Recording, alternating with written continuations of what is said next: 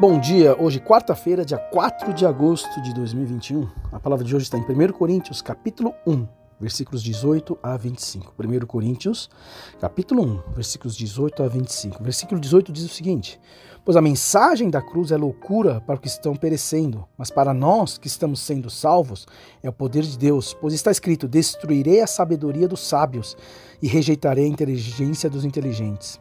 Onde está o sábio? Onde está o erudito? Onde está o questionador desta era? Acaso não tornou Deus louca a sabedoria deste mundo? Visto que na sabedoria de Deus o mundo não conheceu por meio da sabedoria humana. Agradou a Deus salvar aqueles que creem por meio da loucura da pregação. Os judeus pedem sinais miraculosos, os gregos procuram sabedoria. Nós, porém, pregamos a Cristo crucificado, o qual de fato é escândalo para os judeus e loucura para os gentios.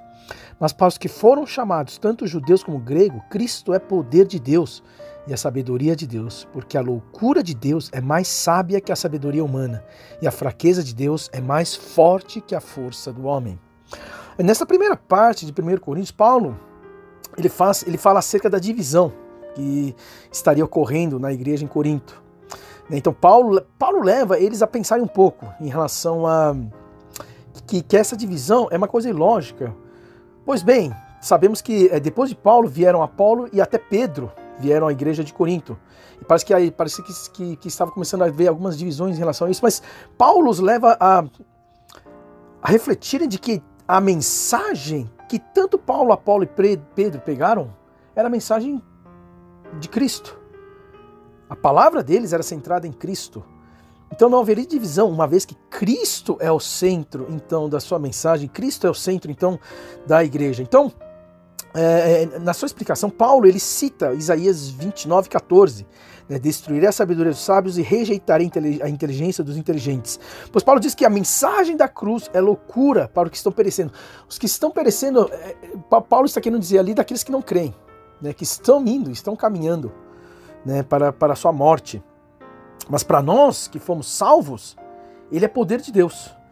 Paulo cita Isaías 29, 14, e o contexto de Isaías 14, 29 e 14, Isaías, de Isaías 29, desculpa, é uma, na divisão que começa no 13, é, é, Deus fazendo uma crítica ao seu povo que se aproxima de Deus é, com, somente com lábios, somente com a, a, a boca para fora, mas o seu coração está longe.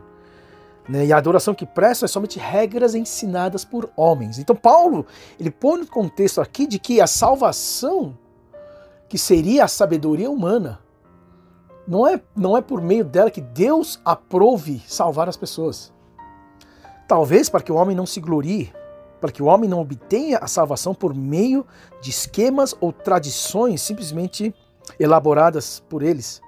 Mas Deus escolhe, né, como Paulo, próprio Paulo diz, a loucura da pregação.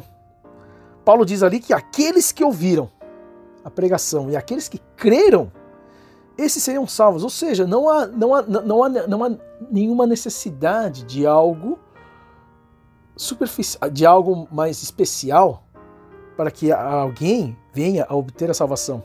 Paulo diz ali que para judeu, tanto para judeus como gregos, a pregação de Cristo é algo que é loucura. Para os judeus seria um escândalo que o Messias, que aquele que viria da parte de Deus, fosse crucificado, como se fosse um mero criminoso.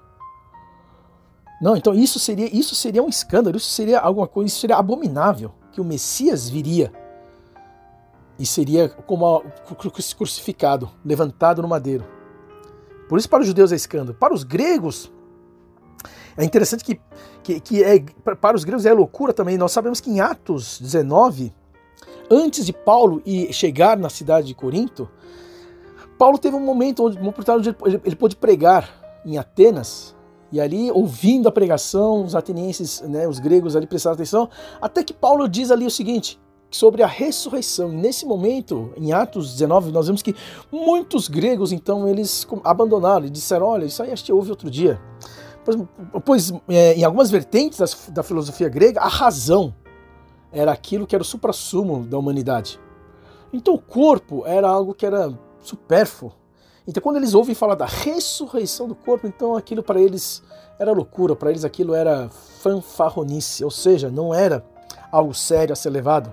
Então Paulo diz aqui, né, Se para os judeus e gregos o Cristo crucificado é loucura, mas para aqueles mesmos judeus e gregos que ouviram essa loucura e creram na sabedoria de Deus, que é Cristo, esses foram salvos.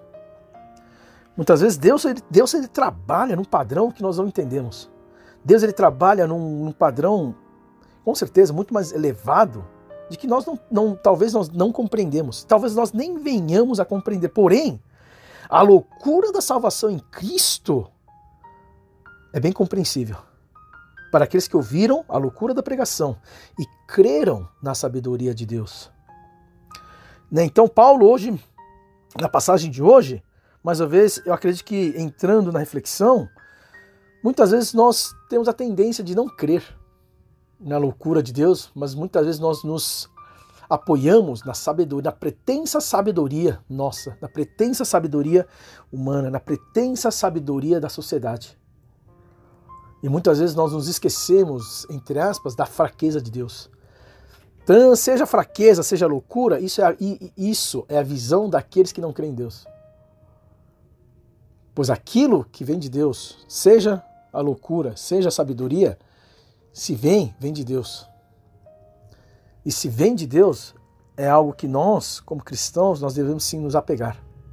Mesmo que pareça loucura aos nossos olhos ou aos olhos da sociedade. Nós devemos sim nos apegar. Então, eu queria terminar a, a mensagem de hoje lendo Isaías 29, 13.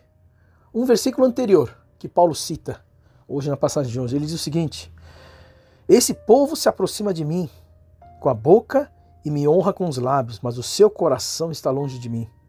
A adoração que prestam é feita só de regras ensinadas por homens. E aí então Deus ele critica.